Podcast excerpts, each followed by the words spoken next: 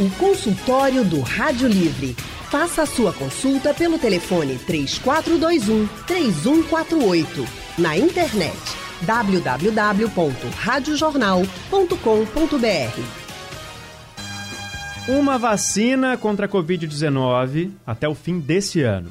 Essa informação ganhou as manchetes nos noticiários essa semana, é animadora, mas por enquanto é só uma possibilidade.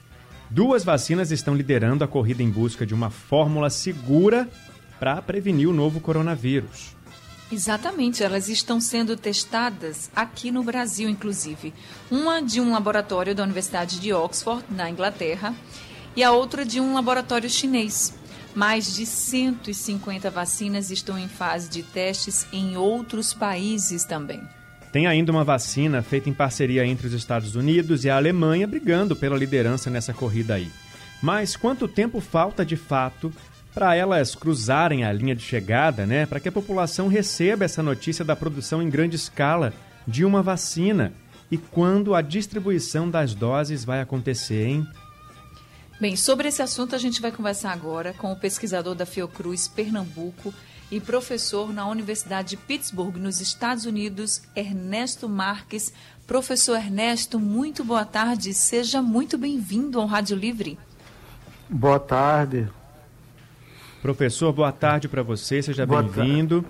É, a gente lembra os ouvintes, vocês podem mandar as perguntas, uhum. as dúvidas sobre as vacinas pelo nosso painel interativo. Você pode acessar no nosso site ou pelo aplicativo da Rádio Jornal, que você pode baixar no seu celular e ainda pode ligar para cá para conversar ao vivo com o nosso convidado. Vou começar fazendo uma pergunta sobre as etapas né, dos testes em relação à vacina da Universidade de Oxford.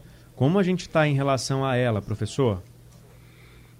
Bem, ela é uma, da, é uma das mais, ad, mais adiantadas de todas.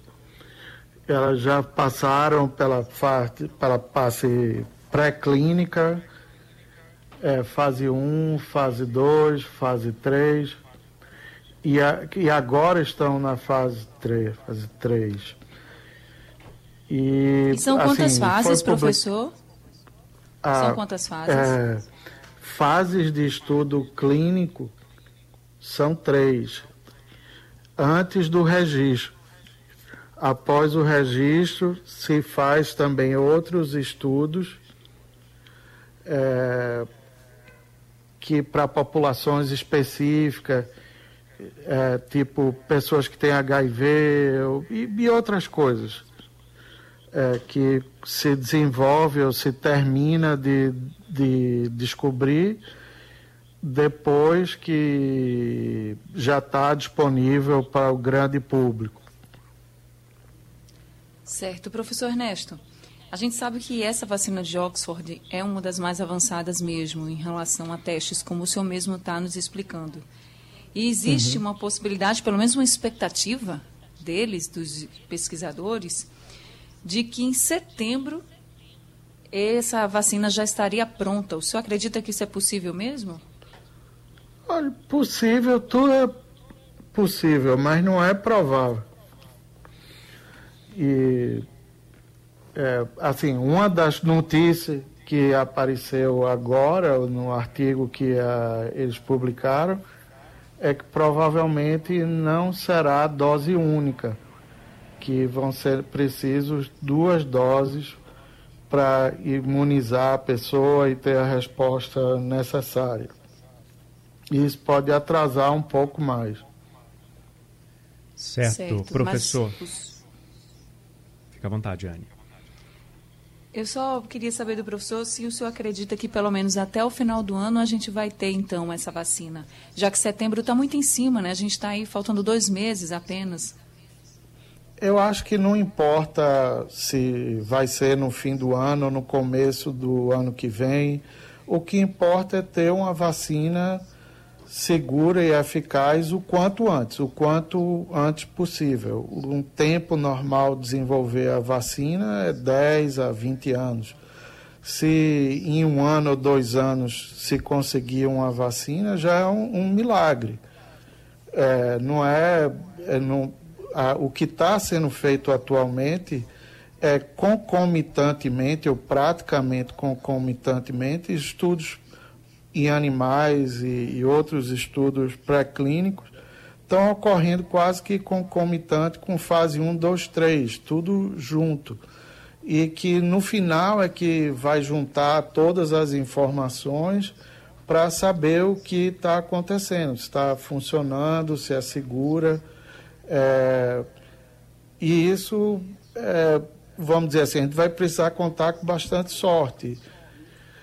E nem toda vacina, vamos dizer assim, o mais importante não é necessariamente ser a primeira a ser concluída. Pode ser que a primeira dê proteção, seja segura, mas dê uma proteção em, vamos dizer, 50% das pessoas. E depois aparecem outras melhores que dê proteção em 80, e depois aparecem outros que vão aparecer 90 e tantos por cento.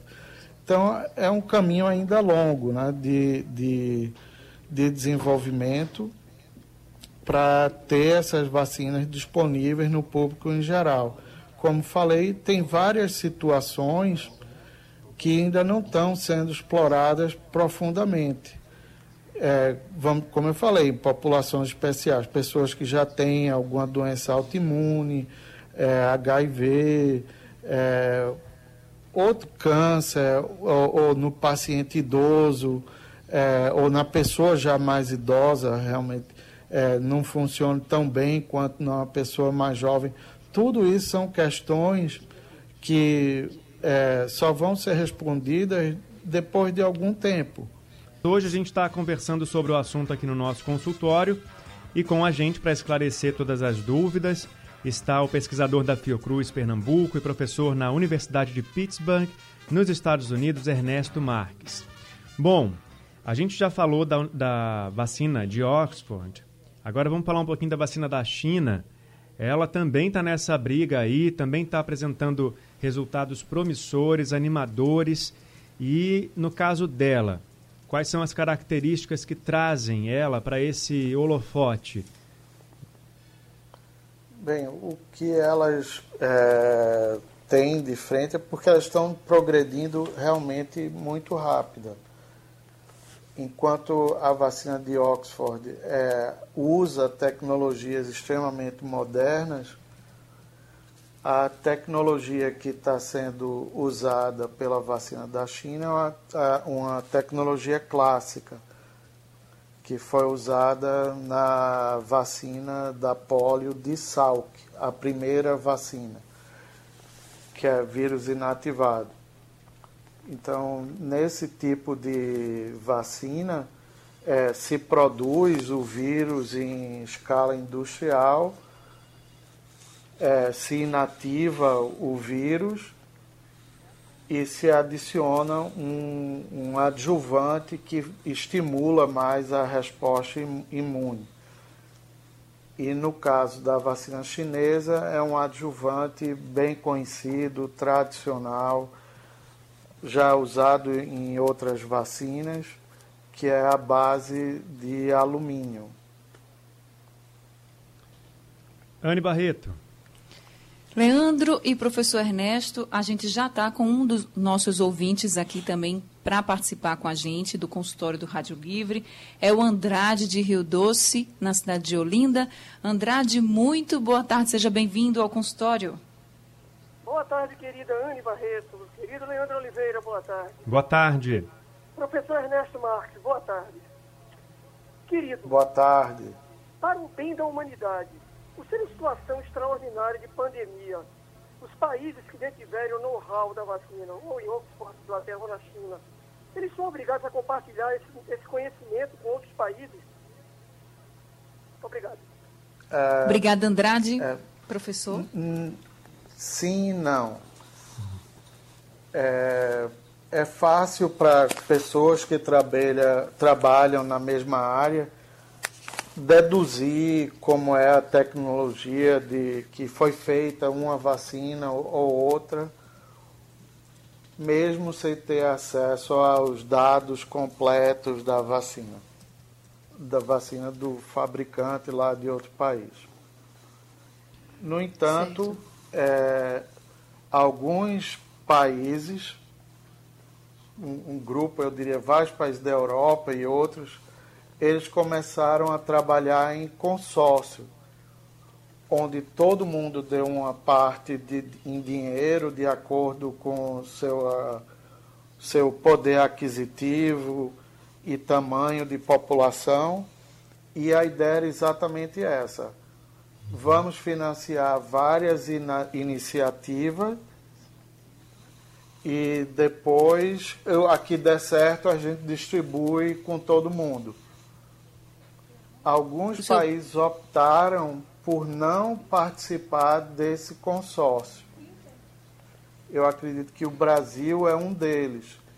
E optou por fazer é, colaborações específicas com algumas vacinas. No caso, a vacina é, desenvolvida na Oxford e é, depois a parte de desenvolvimento industrial com a grande indústria farmacêutica. E que no Agora... Brasil vai ser está é, associada a Fiocruz a ser produzida no Brasil enquanto que a chinesa produzida no, pela Butantan. Agora, professor, com relação, por exemplo, a essa vacina de Oxford, que o senhor acredita que a gente está tendo uhum. essa participação, nesse caso, isso poderia até baratear o custo dessa vacina? Eles, inclusive, disseram que vão produzir a preço de custo, né? Saiu essa notícia também que repercutiu bastante. Mas quando o país está é. envolvido, está contribuindo, isso pode diminuir, baratear o custo, pelo menos para os moradores, para a população daquele país? É, sim, mas é, é um acordo que é feito específico para isso. A AstraZeneca, que é a, a empresa que está associada à universidade, negociou uma transferência de, tec, de tecnologia para a Biomanguinhos e, é, é, e, e a, vai ser produzida no próprio Brasil. Mas inicialmente eles vão mandar doses que já, já estão, estão compradas, vamos dizer assim, ou já tem um contrato. Professor, é, tem outro. E nesse oh, contrato, diga. Pode terminar, pode concluir. Não, é que nesse contrato estabelece que já preço, etc., etc., número de doses que o governo brasileiro vai ter acesso a, a comprar ou não, caso a vacina funcione. Certo. A gente explica para o nosso ouvinte que a comunicação com o professor é pela internet, o professor está em outro país, está nos Estados Unidos, e aí por isso que às vezes acontece é. esse delay maior e que a gente acaba é, atropelando um pouquinho, mas é sem querer, viu, professor? A gente tem outro ouvinte na linha para conversar com a gente, é o Quinca, de Jardim Paulista. Boa tarde, Quinca. Tarde, companheiro. Ó, eu, agora há pouco, eu perdi um cunhado por causa dessa vacina que o, que o o presidente manda a pessoa tomar, né? Essa X. Eu não sei nem o nome de, dessa, dessa injeção aí. Ô, Quinca. Opa. A, ainda não temos uma vacina para tomar contra o novo coronavírus. Não, esse remédio que ele manda tomar aí. Certo, a cloroquina. Eu, eu, eu gostaria de saber do doutor aí se isso não é crime, ele está fazendo propaganda de um negócio que está matando o povo. Tá entendendo? Que eu perdi um cunhado, que ele estava bonzinho, comprou esse medicamento, foi tomar e terminou se entubando e morreu. O cara tinha toda a saúde, o cara tinha tudo. E foi tomar esse remédio aí, que esse presidente da gente manda tomar. Ele tomou e eu perdi um cunhado, cara. Ia fazer 51 anos, o cara com toda a saúde, não tinha nada, tomou, adoeceu e morreu, pô. Eu não entendo como é isso aí. É, esses remédios. Obrigado, Kinka, pela sua participação, só deveriam professor. ser usados com prescrição médica. Cada paciente tem que consultar e discutir a sua situação com o seu médico. É, o presidente, pelo que eu saiba, não é médico. Ele pode até gostar de tomar um remédio A, B ou C, mas ele não está em posição de recomendar isso ou prescrever para ninguém. Certo, não é, temos ainda nenhum remédio, nenhuma vacina, né, professor? É, isso. Anne. E isso serve também, gente, não é só para o presidente, não é para qualquer pessoa que chegar e disser, ah, toma esse remédio que é bom, esse remédio fez isso, fez aquilo. Não é médico, não sabe os riscos, não tem como avaliar. A gente não tem realmente uma medicação, então não vá pela cabeça de ninguém. Espere, converse com um médico, tente um especialista, porque tomar um remédio assim sem prescrição e sem nenhuma orientação pode aumentar os riscos de um problema ainda muito maior. Voltando aqui para as vacinas, professor Ernesto, o senhor falou que nesse acordo, por exemplo, entre os países já fica mais ou menos acertado quanto, qual a quantidade de doses, se a vacina for realmente eficiente, se a vacina for concluída e for produzida né, em larga escala. O senhor tem essa informação daqui no Brasil ou não?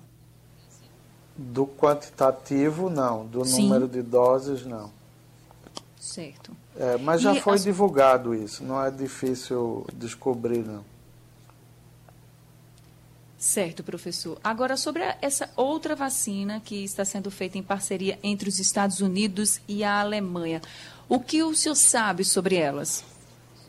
Você está falando da Moderna ou da Pfizer? Das duas. é, bem, a Moderna, que é uma vacina também com alta tecnologia, ela necessita de duas doses é, e os resultados preliminares me surpreenderam, porque uma vacina que usa essa tecnologia, tecnologia normalmente não induz tanto anticorpo quanto essa induziu. Então eu diria, eu fiquei surpreso positivamente com a quantidade de resposta imunológica que essa vacina induziu. Uhum. É, se isso é suficiente para induzir uma proteção, essa é o que precisa ser descoberto na terceira fase. É, tem outras questões que precisam ser respondidas com relação à vacina, que não é só o nível de proteção que ela provém para um indivíduo, mas também riscos potenciais que podem ocorrer quando a imunidade da vacina começa a cair e, pode gerar outros tipos de complicação, ou deixar a pessoa mais susceptível a, a doença mais grave, ou a pessoa até ter uma infecção assintomática e ser um carreador, virar um carreador do vírus e achando que não tem nada, dizer, eu já fui imunizado e tal. E se lembrando que, que as vacinas respiratórias, de um modo geral, elas não têm eficácia de 100%, como tem a vacina de febre amarela ou de sarampo, que são bastante elevadas. Professor, tem uma pergunta aqui no, no, nosso painel interativo que chegou pela internet, que é do Bruno aqui do Recife. Ele disse o seguinte: essa vacina, quando ela for descoberta, ela vai ser dose única ou vai ter que tomar todo ano, como acontece com a vacina da gripe, por exemplo? O Bruno Aguiar de Paudalho que está perguntando. É...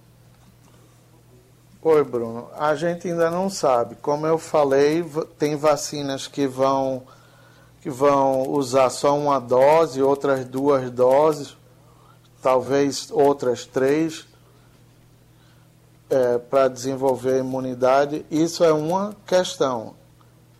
É para você chegar no patamar de prote proteção. E quanto tempo isso vai durar já é outra questão é, as vacinas que estão sendo imunizadas agora, é, ninguém tem seis meses depois de imunizado e hoje ninguém, ninguém já foi imunizado há mais de um, um ano. É, então não tem como saber quanto vai durar ainda a imunidade dessas vacinas.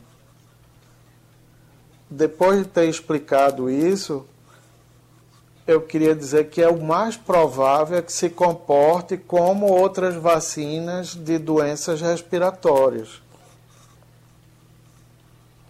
Anne? Professor, de todas essas vacinas, Oxford da China, a Moderna, a Pfizer, qual delas o senhor acha que, até agora, né, pelo que vai indicando os estudos, o senhor acha que está assim, realmente mais perto? Eu sei que o senhor falou que o que importa é que a gente chegue numa muito eficiente, mas é claro que as pessoas no mundo inteiro vivem a expectativa da chegada e da descoberta de uma vacina. Então, quando a gente vê várias que estão sendo produzidas, ou pelo menos que os, os, cientistas estão tentando encontrar, né? São vários estudos, várias pesquisas. Claro que todo mundo se pergunta, certo, mas de todas essas, a gente sabe que tem algumas mais avançadas que outras, mas qual seria mais eficiente? Tem como dizer isso agora, pelo que o senhor vem observando? Não, não, não tem. Você só pode dizer que essa já chegou na fase tal ou tal e isso significa só que elas estão desenvolvendo mais rápido, mas não infere na qualidade do produto final. Certo. É, e como o senhor. Se... Pode continuar. Diga.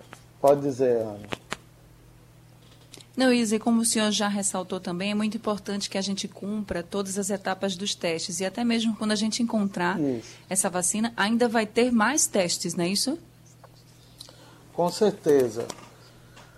Ela vai haver uma liberação para um determinado tipo de população que é mais saudável, etc., tem menos risco, e depois é que vai se expandindo para outras gente, populações. Para a gente, é, infelizmente, precisa encerrar o nosso consultório, só para a gente é. terminar então, ao que o senhor atribui essa rapidez no desenvolvimento da vacina da Covid-19, visto que o senhor falou no começo da entrevista, que geralmente leva mais de uma década para descobrir uma fórmula segura, né? É, primeiro é a quantidade de recursos que foi investido. Isso é a primeira coisa. A segunda coisa é que tudo está ocorrendo em paralelo é, vamos, como eu falei anteriormente, é tipo estudo pré-clínico, fase 1, 2, 3, tudo acontecendo ao mesmo tempo, junto com também a, construção da fábrica e de produção industrial. Tudo ao mesmo tempo, sem saber se a vacina funciona ou não, é segura ou não. Uhum. O o que eu acho que é importante se lembrar é que a gente exige de vacina um padrão de qualidade altíssimo, que seja extremamente segura e como todas são, as que são usadas no programa de vacinação no Brasil, e que se espera que essa de Covid seja tão segura quanto. E isso leva um pouco mais de tempo de se saber do que a eficácia.